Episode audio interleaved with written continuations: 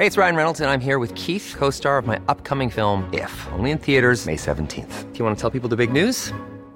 All right, I'll do. Sign up now and you'll get unlimited for $15 a month in six months of Paramount Plus Essential Plan on us. Mintmobile.com slash switch. Upfront payment of $45 equivalent to $15 per month. Unlimited over 40 gigabytes per month. Face lower speeds. Videos at 480p. Active Mint customers by 531.24 get six months of Paramount Plus Essential Plan. Auto renews after six months. Offer ends May 31st, 2024. Separate Paramount Plus registration required. Terms and conditions apply if rated PG.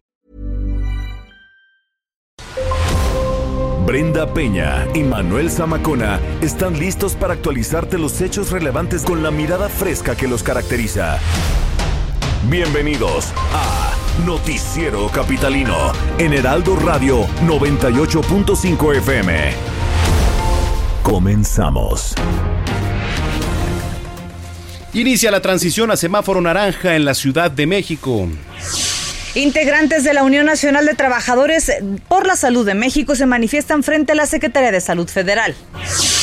¿Y a qué se deben los microsismos de los últimos días en la Ciudad de México? Vamos a hablar con un experto. Protestan policías capitalinos para exigir liberación de sus compañeros. Apuesta el gobierno de la ciudad por el uso de la bicicleta. Recomendaciones de series y entretenimiento para el fin de semana.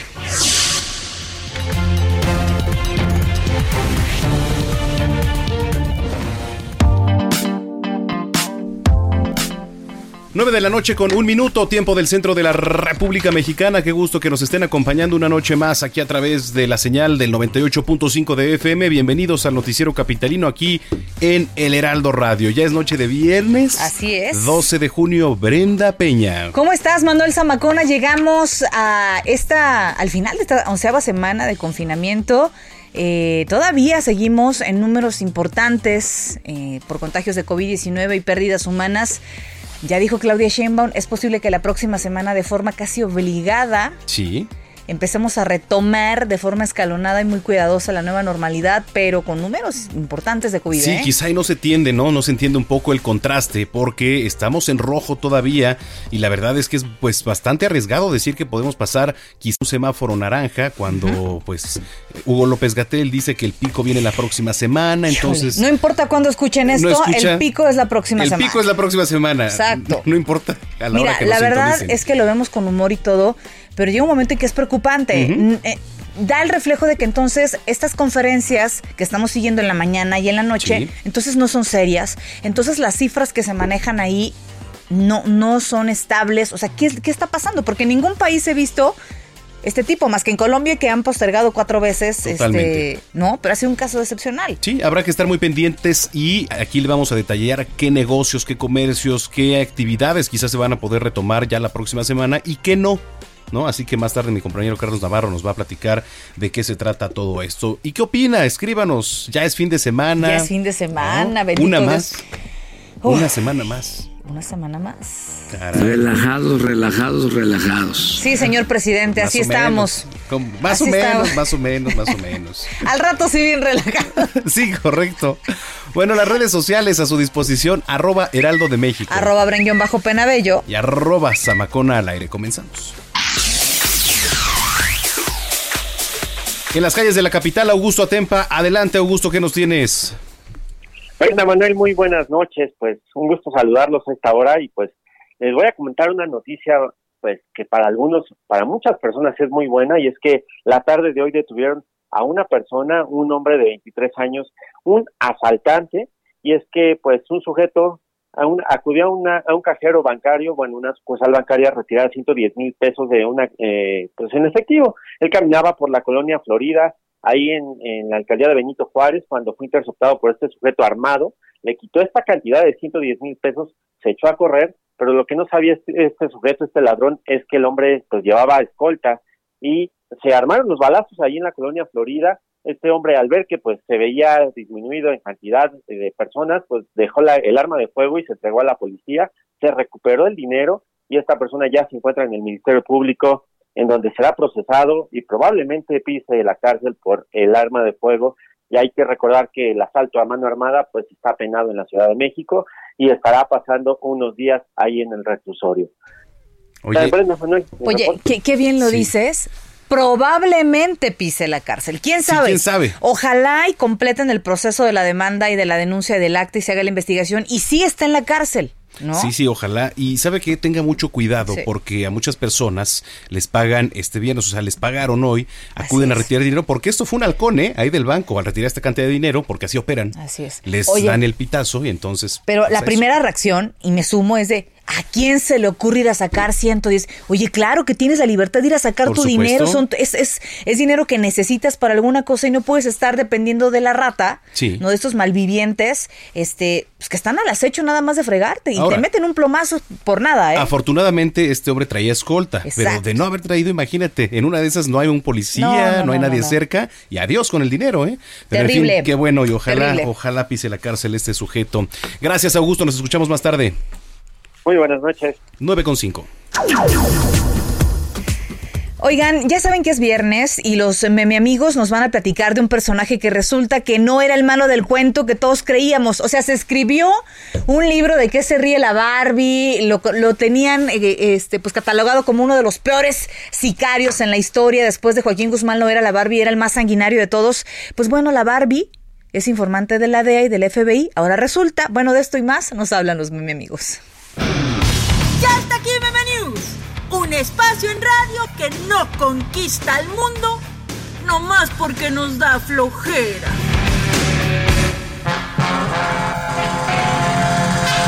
Gus, tengo algo que decirte. Cuidado.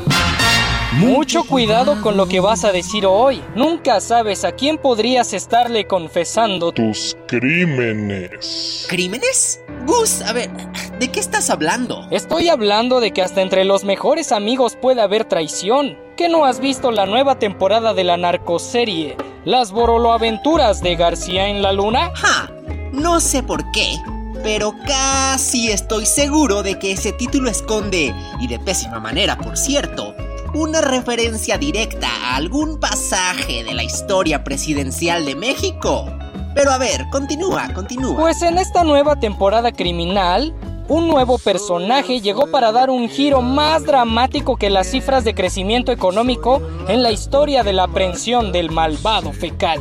¡No memes! Resulta que un narcotraficante, que aquí apodaremos como a la muñeca, la Bratz, Gus, no podemos decir marcas. ¿Cuántas veces te lo he dicho? Tranquilo, Miguel. Esta se escribe con S.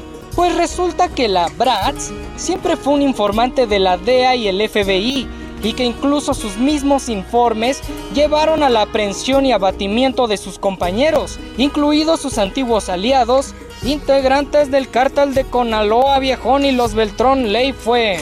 mal parido. ¡Anda la osa! ¡No memes por dos! Y eso no es todo. Como si se tratara de una colección de artículos de muñeca que nunca termina, la Bratz no solo se ha dedicado a soltar la sopa y regar el tepache respecto de todos sus compañeros de armas y de trasiego de drogas, ahora hasta ha involucrado a un expresidente de una república bananera en donde se llevan a cabo estos crímenes, incluido un secretario y exagentes de policía. A ver, Gus. Es más que obvio que todos sabemos de quiénes estás hablando. No sé por qué insistes en ocultarlo. Shh, Miguel, uno nunca sabe lo que después podría ser utilizado en su contra. A mí no me chuches.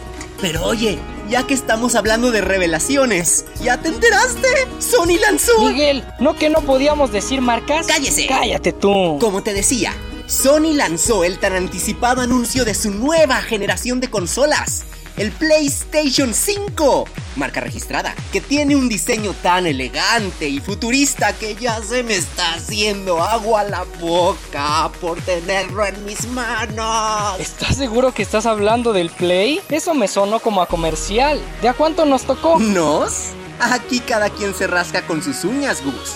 ¿No aprendiste nada de la Barbie? ¡Ay, ya dijiste su nombre!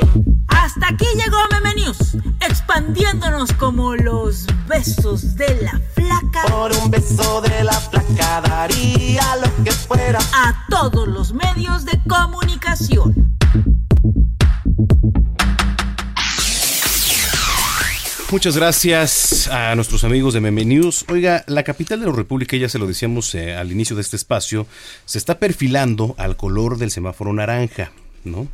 El semáforo epidemiológico a partir de la siguiente semana. Esto de acuerdo a Claudia Sheinbaum, pero a ver qué significa esto, qué lugares quizá van a poder abrir, qué vamos a poder hacer, cuántas personas, qué no se va a poder hacer, qué no va a abrir. Todos estos detalles los tiene nuestro compañero Carlos Navarro, así que ponga mucha atención, por favor, porque pues se perfila, se perfila el color naranja para la próxima semana, mi estimado Carlos. Buenas noches, Brenda Manuel. Les saludo con gusto a ustedes y a su auditorio. Y bien, como bien lo comentabas, Manuel, la Ciudad de México se enfila hacia el color naranja en el semáforo epidemiológico, por lo que la siguiente semana será de transición con la reactivación de algunas actividades. Ante ello, se contempla que el 22 de junio, de manera oficial, la capital del país ya esté en esta fase rumbo hacia la nueva normalidad, obviamente bajo la condición de tener una ocupación hospitalaria debajo del 65% y una tendencia a la baja de dos semanas seguidas, como lo habían comentado anteriormente. Hoy la jefa de gobierno, Claudia Sheinbaum, recalcó que si se mantiene la tendencia, se nuevas medidas. Escuchemos. La próxima semana, del 15 al 21 de junio, una transición ordenada y gradual hacia el semáforo naranja. Podremos pasar al color naranja en esta transición en la semana del 22 al 28 de junio. El 15 de junio, lunes 15 de junio, finaliza el hoy no circula temporal y se liberan también las estaciones del metro y metrobús. Y bien, como lo comentaba la jefa de gobierno, presentó un calendario de la forma en que se va a llevar el plan gradual hacia la nueva normalidad. El 15 de junio finaliza el hoy no circula temporal y se reabren de manera paulatina las más de 30 estaciones de metro y metrobús que fueron cerradas con esta emergencia sanitaria. Para el 16 de junio regresan las industrias manufactureras en un horario de lunes a jueves, comenzando a las 10 horas la jornada laboral. En este caso regresan alrededor de 340 mil personas a laborar. El 18 de junio, el comercio de barrio, al por mayor y al por menor, que pueden ser tiendas, papelerías del barrio, pueden retomar sus actividades. Para el 19 de junio, servicios profesionales y científicos vinculados con las industrias que operan durante el semáforo rojo y naranja ya retoman actividades. Ojo, no corporativos, dado que siguen trabajando a sana distancia. En caso ya de pasar a naranja, que sería el próximo 22 de junio, ya pueden regresar los tianguis y los mercados públicos de la Ciudad de México. Para el 23 de junio regresan ya los negocios del centro histórico, ya es ya es en el naranja estando la siguiente semana. Para el 25 de junio, centros comerciales y tiendas departamentales, ojo, solo al 30% de su capacidad. Para el 24 de junio también retoman labores los hoteles de la capital del país a un 30%, mientras que los restaurantes, eso es interesante porque en un inicio se les había dado un 30% de capacidad, hoy se les está dando un 40% de su capacidad para que regresen a retomar labores. Y para el 28 de junio, los servicios religiosos en la Ciudad de México ya pueden retomar labores a una mitad de su capacidad. Y es que ante este plan presentado, la jefa de gobierno señaló que se deben de mantener las reglas necesarias para atender la situación, que son la sana distancia, utilizar gel antibacterial, eh, utilizar ventilación natural en los, en los centros de trabajo, algunas implementaciones en el, el escalonamiento de horarios y días laborales para las actividades económicas. En ese sentido, insistió a la población que así como han sido responsables para mantener la, la emergencia sanitaria que no se disparen los contagios, hay que seguir con las medidas. Escuchemos sino sencillamente con la responsabilidad ciudadana que se ha tenido hasta ahora, hemos logrado el control de la pandemia en la ciudad, con también problemas asociados a la pandemia, lamentables defunciones, pero hemos logrado que no se supere la capacidad hospitalaria. Ojo y comentarle a nuestros radioescuchas, gimnasios, centros nocturnos, bares o zonas o establecimientos de este tipo aún no pueden regresar a las actividades, así es que hay que tomar sus precauciones. Estos regresarían hasta el semáforo verde, que sería por ahí de agosto de este año. Entonces estaremos pendientes. Ya se trazó un plan, al parecer ya viene la, la curva de contagios a la baja, entonces esperemos de qué manera se desarrolla esta semana, que es muy importante. Si no se cumplen las predicciones de esta semana que son a la baja, no se podría retomar al 22 de junio como se señala, pero los planes que trae el gobierno de la Ciudad de México es que ya contemplan que para el 22 de junio ya entra el semáforo naranja. Bueno. Sí, eso es muy importante, eso es muy importante porque las fechas por ahí, digo, están sujetas todavía a lo que pasa en próximos días. Eh, ¿Tienes alguna red social, Carlos Navarro, para ver si nos ayudas por ahí con una lista de lo que nos acabas de platicar para que a manera pues simplificada ahí nos, nos puedas apoyar, nos arrobes y también podamos retuitear esta información? Claro que sí, es arroba vale dinastía, arroba vale dinastía. Ahí le estaré compartiendo información para que puedan checar las fechas y los establecimientos que se pueden reabrir. Perfecto, bueno, pues ahí está para que siga nuestro compañero Carlos Navarro. Gracias, Carlos, y estamos muy pendientes. Hasta luego, buen fin de semana. Igualmente para ti, 9 con 15. Y hace unas horas he informado que México ha superado los 16 mil muertos por COVID-19. En la conferencia diaria vespertina, la Secretaría de Salud informó que en el país existen 139.196 casos positivos y que el número de personas fallecidas por COVID-19 ascendió a 16.448. En lo que corresponde a la Ciudad de México, el último informe señala 34.077 casos confirmados y 4.166 defunciones. Y ahorita lo decía Carlos, la jefa de gobierno dice, estamos por llegar a la parte naranja del semáforo en donde ya permiten algunas otras eh, apertura de negocios, etcétera. Pero López Gatel dice, la próxima semana vamos a estar en el pico de contagios. Sea, seguimos todavía con em, declaraciones encontradas. Sí, Seguimos todavía con el jaleo. Este, ya el lunes abre el mercado de Jamaica. El 15 quedaron que abrían. Em, empiezan a abrir negocios y mi pregunta es, ¿quién va a vigilar? ¿Qué operativo va a estar al pendiente de que verdaderamente la gente entre con cubreboca, que tenga la sana distancia, que los, que los locales verdaderamente tengan el gel antibacterial, que la mercancía esté protegida? Tan solo te estoy hablando del mercado. Ya no digas de los restaurantes, Manuel. A ver si es cierto. Bueno, les cambiaron el 30 por el 40%, como dicen por ahí. ¿A, cambio de qué? O sea, ¿de más riesgos? Híjole, yo creo que sí la pensaría mucho antes de sentarme en un lugar a comer, ver por supuesto que las mesas tengan la distancia necesaria, pero por otra parte está la realidad de los negocios que han perdido, híjole, miles, miles de pesos y además la gente que ha, ha perdido su empleo. Correcto. Son las 9 con 16.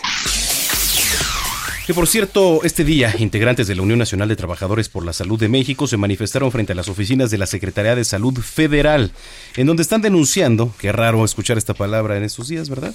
Que han recibido amenazas y sanciones por demandar insumos médicos de calidad para atender a pacientes con COVID-19. Los trabajadores de la salud eh, pues dijeron que continuar estas denuncias podría convocar un paro nacional, ¿eh? qué peligroso. Aunque hasta el momento, pues se tiene contemplado una manifestación pacífica nacional para el día primero de julio. Rafael Soto, quien es enfermero del Instituto Mexicano del Seguro Social, dio a conocer que se han registrado 116 defunciones en este instituto y denunció la falta de pruebas para médicos, pero también para enfermeros. El 7 de junio, seis pruebas COVID. Mientras para un enfermero no hay una, para un funcionario que no tiene contacto con pacientes hay una, dos, tres, cuatro, cinco pruebas en menos de dos meses. En un momento vamos a subir la imagen. Es un folio, es un, aparentemente es una filtración de alguien de, debe de ser de acá de Reforma.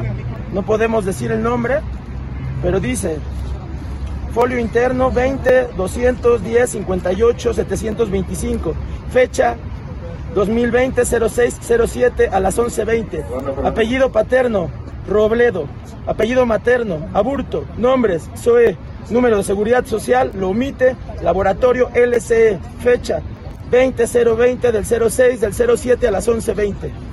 Resultado no. Y así sucesivamente vienen una, dos, tres, cuatro, cinco, seis tomas de prueba COVID realizadas a, a Robledo con resultado negativo. Yo creo que no viene la séptima, que es donde resultó positivo la semana pasada. La duda es aquí, ¿y las pruebas para los enfermeros? Las pruebas para los que estamos en el frente de batalla, para los que nos morimos, para los que nos contagiamos, para los médicos que intuban, para los de ambulancias que transportan, para los enfermeros que estamos ahí todos los días. Bueno, pues ahí están, los trabajadores están solicitando la basificación también de sus compañeros recién contratados para la atención de la pandemia. 918. Y bueno, en otros temas, durante la última semana se han presentado varios microsismos aquí en la capital del país. El eh, domingo pasado, el domingo, ¿verdad? el domingo pasado en la mañana, nueve y media de la mañana más o menos, se sintió aquel sacudido. Un jaloneo. pero fue bien rápido. Fue, muy nada, rápido, un- pero sí, sí. se sintió.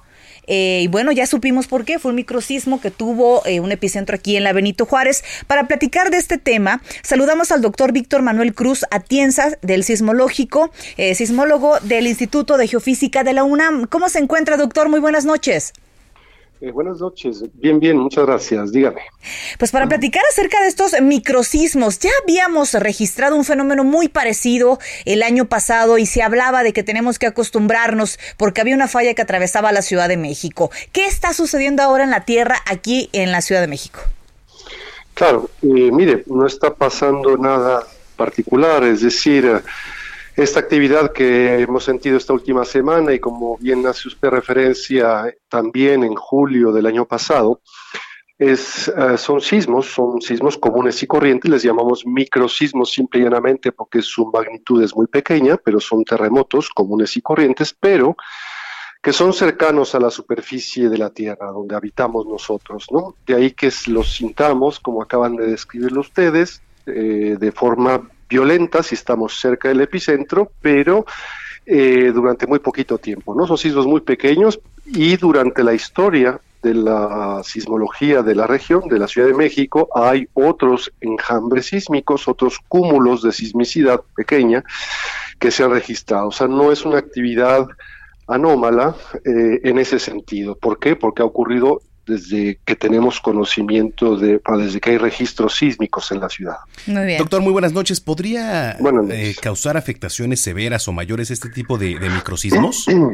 A ver, mire, el 17 de julio del año pasado, 16 en la Ciudad de México, en horario local, pues, hubo un magnitud 3.2, sí, o sea, mayor que el, que el más grande que ocurrió este domingo pasado, que fue de magnitud 2.9. Ese, ese sismo, el de 3.2, del año pasado creó mucho revuelo porque uh, el movimiento justo abajo del Panteón Dolores, fueron fue registrado por dos estaciones muy cercanas, sismológicas, a menos de un kilómetro, y uh, la aceleración máxima del suelo que produjo el sismo, pues resultó ser muy grande. La más grande que se ha registrado en roca firme, lo que llamamos decir en los suelos circundantes de roca en la Ciudad de México, sea, circundantes de los depósitos lacustres, me refiero. Entonces, esta, ese movimiento del año pasado superó varias veces la aceleración máxima que eh, se tenía reportada hasta entonces, incluyendo todos los terremotos habidos, el del 85, el de 2017, es decir, a pesar de su magnitud tan pequeña, como ocurrió aproximadamente a un kilómetro de profundidad, eh, eh, pues el movimiento que indujo ahí cerca fue muy violento, más de 300 gales, así lo medimos nosotros, bueno, pero fue una duración muy breve, entonces causó mucho revuelo, y, pero no, causó al mismo tiempo ningún daño. Entonces, a ver, no se puede, estos sismos en principio de esta magnitud no representan un, un riesgo mayor, eso es una realidad, aunque no podemos descartar eh, que pueda haber un sismo un poco más grande, ¿no? bueno, pero aquí es muy importante señalar y ser muy puntuales en que los sismos no se pueden predecir, porque luego hay estas cadenas eh, que alarman a la población sin ningún sustento ni información seria. Doctor, yo creo que es importante también aclararle eso a la población, ¿no? Sí, sí, hasta el día de hoy eh, ningún sismólogo en el mundo, y mire que ha habido escuelas enteras dedicadas durante décadas a la predicción sísmica, a ver, a, ver, a ver si es posible algún día lograr esa predicción. Hasta el día de hoy no es posible. O sea, los terremotos el día de hoy no, no es posible predecirlos. No significa que eh, inmanentemente no lo sean. O sea, a lo mejor llega un día en que el conocimiento científico permita predecir, es decir, decir cuándo en qué, en qué lugar y de qué magnitud va a ser el próximo terremoto. El día de hoy no se puede, es imposible. Muy bien. Pues le agradecemos que haya conversado con nosotros aquí en Noticiero Capitalino y estaremos, si nos permite, en comunicación con usted, si es que se presentan otros de estos movimientos telúricos, ¿no? Claro que sí. Gracias, muy buenas noches y buen fin de semana. Son las 9 con 23. Bueno, este, gracias a todos los que nos han escrito a través de nuestras redes sociales. Así es. Y gracias, aprovechamos para agradecer a nuestros amigos aquí abajo de los churros. De Carachi, deliciosos. claro. Oye, dice Juan Salvador, en el pico de la pandemia y con semáforo naranja, la responsabilidad de cuidarnos va a depender únicamente, exclusivamente de nosotros. Eso es cierto, fíjate que sí. O sea, digo, las autoridades están abriendo la puerta. De, ¿En dónde tiene que caber la, la congruencia, la... Pues en nosotros. Sí, por supuesto, pero fíjate, te voy a decir algo. Al ver que poco a poco se van abriendo establecimientos, es una oleada normal, ¿eh? El que la gente poco a poco vaya diciendo, ah, ok, esto va... Pero sí, efectivamente, la verdad es que eh, esté nosotros, cuídese mucho, cuide a los demás, hay que estar pendientes, ya no sé qué decirle porque por un lado en la federal dicen algo, aquí en lo local dicen otra cosa, ¿qué hacer? Pues cuidarnos, nada más tomar las medidas necesarias, use cubrebocas, no deje de usar gel antibacterial y lávese las manos Así es. constantemente. Muy bien. Vamos a una pausa. Sí, antes escríbanos por favor en redes sociales, arroba heraldo de México Arroba Brenguión bajo penabello. y arroba zamacona al aire. Pausa.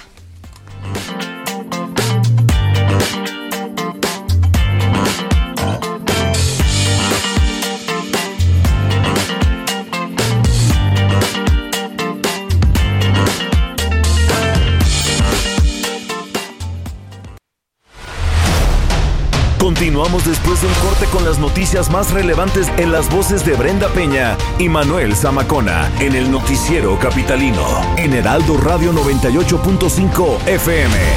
Regresamos.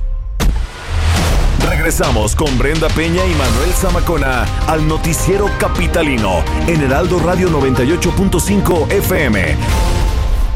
¿Qué tal amigos? Muy buenas noches. Los saludamos con gusto Adri Rivera Melo y Mónica Reyes porque vamos a platicar de las toallas más fantásticas que pueden encontrar en el mercado. Adri nos va a platicar al respecto. Yo sé que ya es noche, es fin de semana, Adri, pero mira, a llamar en este momento al call center porque están de lujo. Así es. Primero que nada, muy buenas noches y les comparto la siguiente información. El pico de contagios de COVID-19 en el país se registraría la próxima semana, mientras que la epidemia permanecería en algunas zonas en octubre y una posible segunda oleada se registraría hacia finales de año.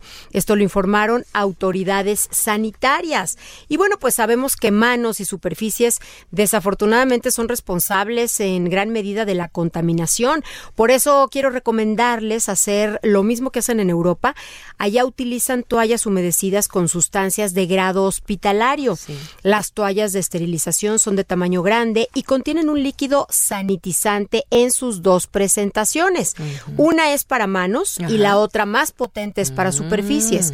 Tanto las toallas de manos como las de superficies vienen en una cubeta que contiene 400 piezas Wow. cada una. Con el uso de una sola toalla, normalmente es suficiente para hasta todo un día de protección. Con una toalla Mm, estás muy bien, protegida alcanza durante todo el día. Estas toallas esterilizantes fueron desarrolladas en Inglaterra y son distribuidas en México a precio especial por la compañía Brick and Newman. Así es que a marcar en este momento para que aprovechen ¿A la promoción y sobre todo el precio que les estamos dando Muy bueno. al 800 mil para que adquieran su kit de cubeta esterilizadora a precio especial de lanzamiento y escogen su segunda cubeta para manos o superficies completamente gratis. está muy bien. Estamos hablando de un 2 Sí. por 1 a precio especial de lanzamiento. bien. El número lo repito es el 800 mil. Y ahorita hay gente en el call center, pueden marcar, quizá, Claro. quizá esté liviano ahorita las llamadas, entonces hacer sus pedidos llegan a su casa, ¿verdad, Adri? Dos por uno a precio especial de Ay, lanzamiento. Está excelente esta cubeta. Yo te protejo, tú me proteges y todos estamos por lo menos blindados. Gracias, Adri. Buenas noches. Excelente fin de semana, amigos. Adiós. 9 de la noche con 32 minutos. Gracias por acompañarnos en el Noticiero Capitalino, el Heraldo Radio 98.5. Vamos eh, justamente con esta segunda parte de la información. Sí, claro. sí, sí. Oye, gracias a todos los que nos escriben en las redes sociales, que se han comunicado con nosotros y que nos permiten ser su compañía en el traslado, por ejemplo, del trabajo a casa, aquellos que ya regresaron, ¿no? Aquellos que van al trabajo, al turno nocturno, por ejemplo. Vamos a ver qué está pasando en las calles de la Ciudad de México. Augusto Atempa, ¿qué nos tienes? Brenda Manuel, una preguntita. ¿Con qué tan fre- con qué frecuencia usan ustedes la, la bicicleta? Ay, Brenda no sabe ni andar en bicicleta. Con eso te respondo todo, querido Augusto. ¿Y tú, Manuel? No, yo la verdad es que tampoco soy este Nada muy atleta, activo. nada en- atleta. En, en doble rueda. Más que tengo las llantas, pero las de Biopaz. Entonces son las únicas que utilizo. Pues seguramente ubican la, la ciclovía emergente de insurgentes, esta ciclovía que se creó hace unos días. Y pues hoy realicé un recorrido por esta, avenida de los insurgentes, observé el dispositivo de seguridad que mantiene la policía de tránsito. Son agentes que andan en bicicleta y que están encargados de evitar que los automovilistas circulen por esta ciclovía. Y hay que recordar que esta ciclovía mide más de 12 kilómetros de largo y está hecha en uno de los tres carriles de esta vialidad, una de las vialidades que cruza desde sur a norte y el objetivo es fomentar que las personas usen la bicicleta como medio de transporte y eviten eh, utilizar el vehículo y eviten también la aglomeración en el metro o en el metrobús. El objetivo también es eh, que pues las personas también hagan un poquito de ejercicio en esta pandemia. Y en el trayecto de insurgentes a Félix Cuevas hasta Periférico logré ubicar a tres automovilistas que estaban siendo infraccionados por no respetar el carril exclusivo sobre todo en la zona de ciudad universitaria, que pues muchos automovilistas la toman como una vialidad de alta velocidad y buscan rebasar por el carril derecho. Y hay también que recordar que hace unos días los congresistas de la Ciudad de México aprobaron exhortar a la Secretaría de Movilidad mantener de forma permanente esta ciclovía y extender este tipo de acciones a otras vialidades. Los próximos días nos enteraremos cuál es el destino de esta ciclovía, si se queda o se va. ¿Ustedes qué opinan? Híjole, pues mira, la verdad es que ya platicábamos y no, no va a ser la última ciclovía que vamos a ver, ¿eh? Va a haber más, todavía falta, es un proyecto grande que todavía falta en algunas avenidas, así que no nos entusiasmemos. Lo que decíamos era el tráfico que pudiera generar en unas pico una vez que esto vuelva a la normalidad. ¿eh? Imagínate nada más. Eso sí, eso queda bastante claro, porque hay un tramo de insurgentes donde se vuelve solo un carril. Sí. Entonces es bastante complicado. Yo creo que voy a tener que empezar a usar la bicicleta, ¿verdad? Curso intensivo. Es más, vamos a ver cómo le podemos apoyar el fin de semana aquí a Brenda Peña para que comience a aprender a andar en bici. Digo, nunca es tarde, ¿no, mi querido Augusto? Un curso intensivo, claro. Muy bien. Muy bien. Pues, pues muchísimas gracias por la información. Te mandamos un abrazo y buen fin de semana. Igual para ustedes. Muy buenas noches. Son las 9 con 36. Bueno, el pasado viernes aquí le dimos cuenta, ¿no? Durante las protestas que terminaron en actos vandálicos por parte de estos, pues, sujetos, ¿no? Que se encapuchan y que seguramente hasta están becados con jóvenes. Bien valientes, ¿no? Este, construyendo el futuro. Bueno, eh, ya dos policías fueron arrestados, usted sabe. Pues ahora un grupo de policías jubilados y en activo realizaron una marcha para exigir la liberación de sus compañeros. Es Gerardo Galicia quien nos platica. Al menos 120 policías jubilados y en activo realizaron una marcha desde el Palacio de Bellas Artes hasta el Zócalo de la Ciudad de México para exigir la liberación de dos de sus compañeros detenidos el pasado 5 de junio durante una manifestación anarquista realizada en Polanco. Los dos elementos de la Secretaría de Seguridad Ciudadana actualmente permanecen en prisión preventiva en el reclusorio sur, acusados de abuso de autoridad por el caso Melanie. Al respecto, platicamos con los inconformes. Esto nos dijeron. Contradigan la orden del encarcelamiento de al menos de los últimos dos compañeros y que las autoridades que estuvieron involucradas pidan una disculpa pública. Pues es una injusticia porque deberían de encarcelar a todos los anarquistas, todos los que hacen mucho relajo y la verdad los policías están para vigilar y es su trabajo. Guardando su sana distancia y protegiéndose del COVID-19 con mascarillas de acetato, los policías, apoyados incluso por algunos elementos del heroico cuerpo de bomberos, caminaron por Avenida Juárez, el eje central, la calle 5 de Mayo, hasta el Zócalo de la Ciudad de México para exigir, además de la liberación de sus compañeros acceso a los recursos de su pensión, pues muchos jubilados no pueden disfrutar de sus prestaciones por papeleos engorrosos. Finalmente, los policías se hincaron a manera de protesta en el Palacio de Bellas Artes y frente a las oficinas de la jefa de gobierno Claudia Sheinbaum, pues dicen que así los tienen trabajando los funcionarios de la Ciudad de México ante los delincuentes. Para el Heraldo Radio, Gerardo Galicia.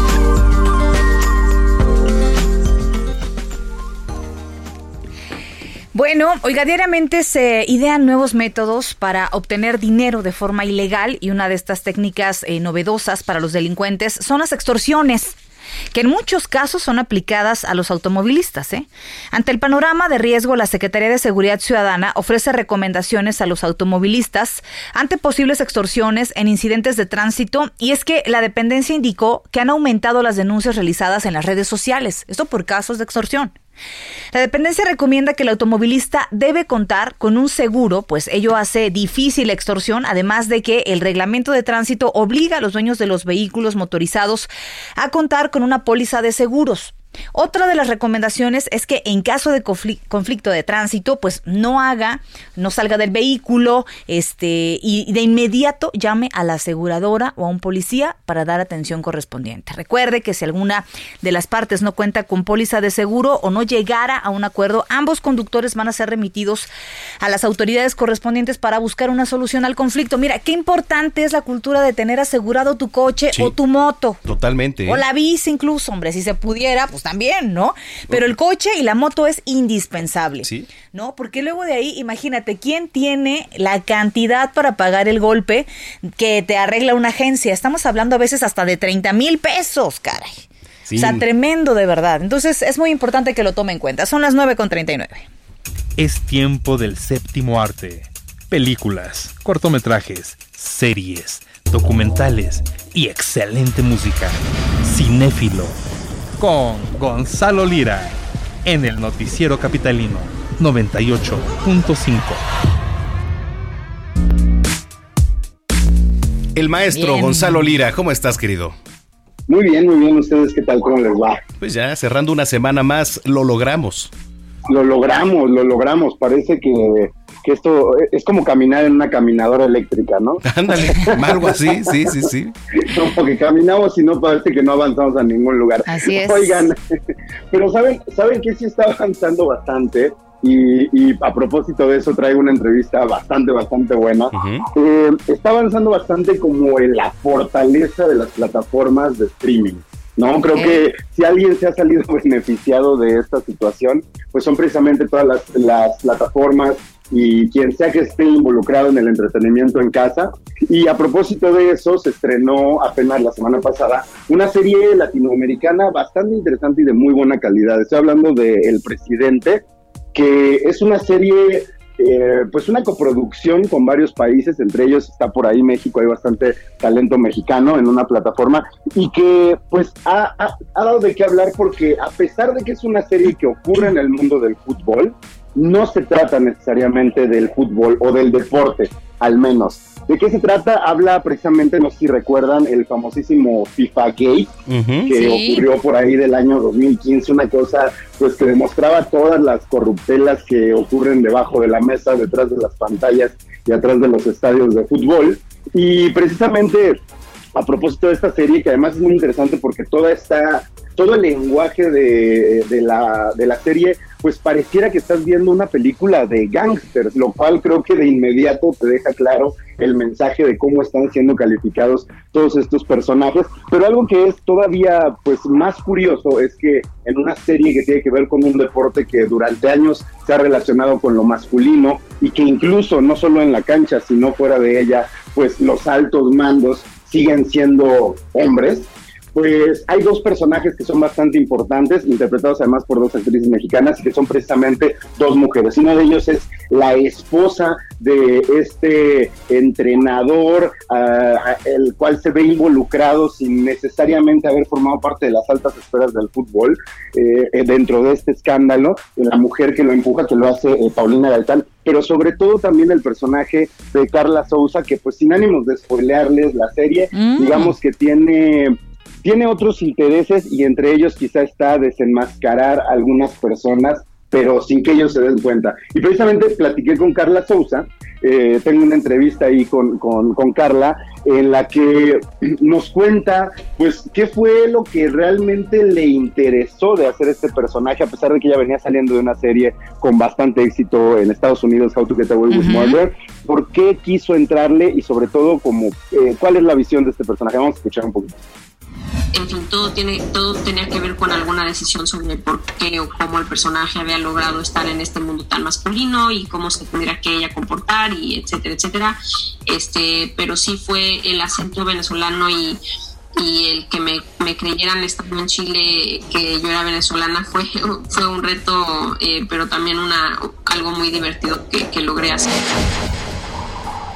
Hay un poco eh, de cuáles fueron como estos retos, ¿no? Eh, como ella lo decía, ver la visión femenina de este lado, pero además eh, hacer diferentes acentos, porque este personaje que ella hace, pues como les decía, está jugando en diferentes bandos y tiene que fingir y también ella como actriz pues tiene que hacer varias cosas. Y ya por último, como les decía, ¿no? Las plataformas de streaming están agarrando bastante, bastante fuerza y precisamente ella lo que dice es en el siguiente audio que vamos a escuchar, lo que ella nos cuenta es por qué es importante como esta internacionalización a través de estas plataformas y, y el contar otras historias. Vamos a escuchar. Sí, creo que lo que, lo que más me, me digamos, me gusta de este, de este modo de streaming y de, de, este, de la situación que estamos viviendo ahora es que ahora como latinoamericanos nos toca a nosotros contar nuestras propias historias. Antes era ver nada más como los gringos o bueno, los norteamericanos Sí. contaban eh, quizás a, a sabes a Selena o, o, eh, etcétera. O sea como diferentes eh, momentos de, de, la historia de Latinoamérica y por primera vez estamos viendo cada vez más una autenticidad en quién cuenta y de qué manera. Y el hecho de que esta serie sea global y que vaya a salir en Estados Unidos en español con subtítulos en inglés eso ya marca un cambio completo a lo que antes existía Bueno, eso es lo que dice Carla Sousa y la verdad es que la, la, serie es de muy buena factura, no sé si ustedes le han echado un ojo. Sí, pues en la semana de hecho también tuvimos la oportunidad, mi querido Gonzalo, de platicar con Paulina Gaitán, con quien por cierto también estudié hace ya algunos años en secundaria.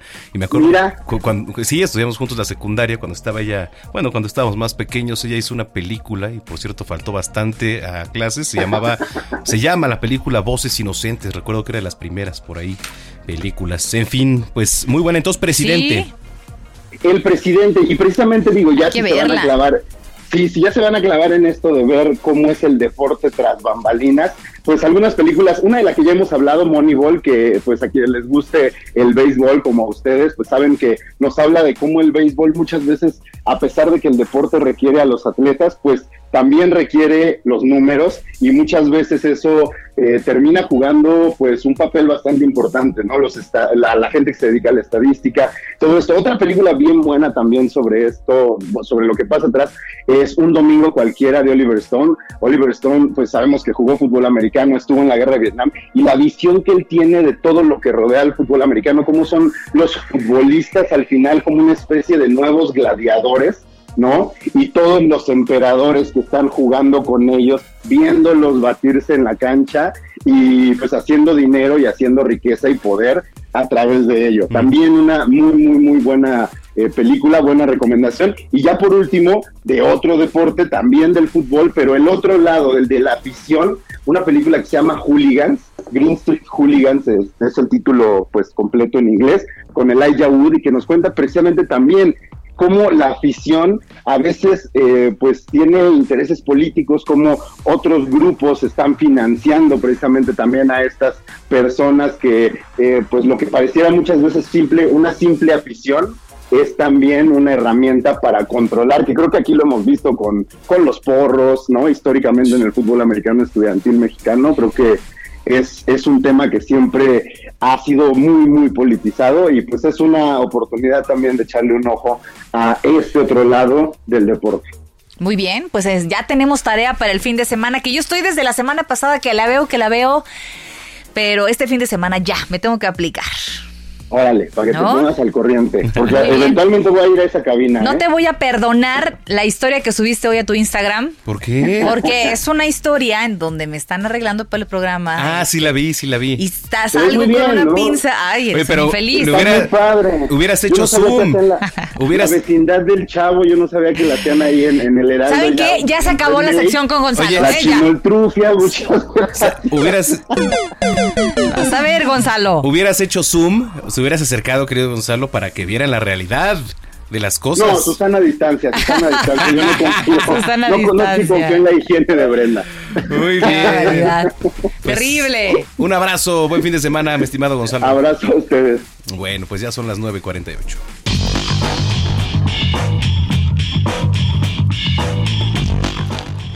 Es momento de los deportes, ya está listo nuestro querido Roberto. ¿Cómo estás? Buenas noches. Buenas noches, mi querida Brenda, mi querido Manuel, mi gente que nos sintoniza. Estamos bien, pero el que no andaba nada bien era Daniliño. ¿Se acuerdan de este jugador que llegó a Jaguares y que luego pasó al equipo de Tigres? este brasileño que se tuvo que ir de México porque también tuvo ahí un caso en donde lo acusaron de violación y acoso sexual y varias cosas, pues se le pasaron las copitas, se grabó en No, Instagram bueno. y le dijo al Tuca Ferretti, pues que era un conejo, en pocas palabras, ¿no? ¿Cómo Él- crees? Ajá, con todas las palabras que ustedes ya saben, se puso como loco. Él además dijo que el día de la final llegó borracho el viernes, cuando los Tigres vencieron a Santos en la apertura 2011, me parece. El tipo llegó mal, mal, mal, mal, mal. Y dice, pues llegué, todavía jugué, corrí, a mí nadie me puede decir nada, yo fui de los mejores jugadores, se fue, pero de verdad, de verdad, y no nada más a- al Tuca, sino también a Miguel Ángel Garza, el expresidente de los Tigres, le pegó con tubo, no, esto, hombre, es lo malo. Cuando tomen, por favor, quítense los celulares. Sí, sí, sí. Esa es, esa es una de ley, ¿no? Porque si no, si no haces esas cosas. Si ya se conocen, Le hablan a la ex o no. eso es de los males el menor. Bueno, pues Las fotos que luego andan por ahí compartiendo. Sí, sí, sí, no, no, no hagan eso, quiéranse. Exacto. ándale, qué buen consejo. No, quién- quiéranse, porque, eh, ¿sabes qué es lo peor de todo? Que lo que subes a la red, lo que haces en internet se queda. O sea, la gente piensa que aunque lo borres, no, ya No, está ahí. claro, se queda, por supuesto que se queda. Es correcto. Entonces, la verdad, pero Van Niño se fue con todo. Oye, ¿se acuerdan de José Luis Higuera? Este hombre que fue muy polémico cuando estuvo en las Chivas, ahora está en una cadena de televisión deportiva, está haciendo algunos comentarios, está ahí en algunos paneles, pues se dice, y se dice fuertemente que el fantasma Figueroa, este mítico jugador de los, eh, cuando eran los Ates del Morelia, pues lo anda buscando este chileno porque sabemos que quieren regresar a Morelia, a un equipo, parece que la liga de expansión, podría estar el equipo de Morelia, querían que los ayudara el gobierno, el gobierno les dijo que no, y andan buscando a José Luis Higuera para que sea, pues el que ponga el dinero, ya no está en Chivas, este hombre ya descongeló una franquicia que podía, ¿no? Y lo que puede hacer es que él se lleve el equipo a Morelia. Él ya dijo que encantado de la vida, que lo busquen, que le hablen. Y hoy sacó ya en Instagram, pues un videito rumbo por esas tierras. Entonces podremos ver a José Luis Higuera de nueva cuenta en el fútbol mexicano. Ándale. Órale, pues suena, suena interesante, digámoslo. Pues vamos a ver qué, qué, qué pone ahora. Pues antes se quejaba mucho de la América, aunque él era americanista, ya después de que estuvo en Chivas, muy amigo de Jorge Vergara, pues ahora a ver qué dice cuando esté con Monarca. Pues no Monarca, sino Morelia, no sé cómo le van a llamar, porque no se pueden llamar Monarcas, ni sé. tampoco Atlético Morelia. Hay que ver qué no me le pone al equipo de Morelia ahora que ya esté en esa liga de expansión. ¿Les gusta el automovilismo? Pues les tengo malas noticias, No, señores. no, no, por favor, no. Sí, desgraciadamente la Fórmula 1 tuvo que cancelar tres carreras más de esta temporada 2020 y fueron el Gran Premio de Japón, el de Singapur y el de Azerbaiyán ya quedaron cancelados. Ellos todavía dicen que podrían tener de 15 a 18 este, grandes premios porque hay algunos países que no tenían y que ahorita le pueden dar la oportunidad. Pero ahí están viendo, ahí están viendo que estos tres ya no se van a poder, poder correr. Y bueno, dicen que para el primer fin de semana de julio empezarían en Europa y sería el Gran Premio de Austria allá en el que es el circuito de Red Bull. Así que hay que esperar, pero sí, ya no va a haber, ya pocas carreras se van a poder dar en Asia. ¿eh? Oye, pues mientras no suene eh, Sao Paulo o ya más cerca Austin, porque el que seguiría sería la Ciudad de México, ¿no? ¿Sabes qué es lo peor de todo, mi querido Manuel? Que después del comentario de ayer del señor López Gatel... ¿Cuál de todos? Aguas, octubre eh, aguas. decía que se termina la pandemia, la Fórmula 1 estaba viendo esa situación y hace unas semanas platicábamos del tema aquí con ustedes. Sí, sí, sí. en que los mismos este, directivos de la Fórmula 1 decían que México y Brasil todavía no los pueden dar por seguro, sobre todo porque son los países que más contagios están teniendo. Sí, está muy difícil la situación, la verdad, y como tú dices, se ve complicadísimo el panorama. Bueno, pues imagínate. Eso es lo que tenemos, señores, en los deportes. Yo los dejo, que pasen muy buen fin de semana, muy Un buena abrazo, noche. un abrazo a la distancia. Un abrazo y todo con medida. Igualmente, ¿eh? Esperemos hacer eso. Bueno, pues ahí está Roberto San Germán, señoras y señores. Oye, qué manera de irnos, ¿eh? Qué manera de irnos que atinadamente eh, pediste esta canción. Sí, señor. ¿Por qué es? A ver, cuenta. Pues, a ver, súbele tantito. Que, que bailamos a Noticias México. Que nos hubieran visto la Híjole, Si nos vieran en los entre- cortes, qué bárbaro. eh, Pero el productor que nos... En los cortes comerciales nos divertimos, la verdad. Nos divertimos, la pasamos bien. La pasamos La muy pasamos bien. A ver. En La Habana, quien ya no conoce a un magnífico bailarín. Anda siempre muy bien vestidito, que parece un maniquí. Vamos, cerramos nuestro noticiero capitalino con un tema lanzado en 1960 y que viene muy ad hoc con el tema de esta semana del bloque opositor amplio o BOA, que es supuestamente otro complot, ya saben, en contra de Andrés Manuel López Obrador, ¿no? Entonces, pues vámonos con buen ritmo, ¿no? A disfrutar el fin de semana, señores. Si Dios quiere, nos escuchamos el lunes, Manuel. Así es, tenemos una cita 3 de la tarde en tele y 9 de la noche aquí en radio. Pasen excelente fin Pásenla de muy semana. Y bien. esto es La Boa. maniquí. Todos conocen por Panchito, porque baila el cha-cha-cha. La boa.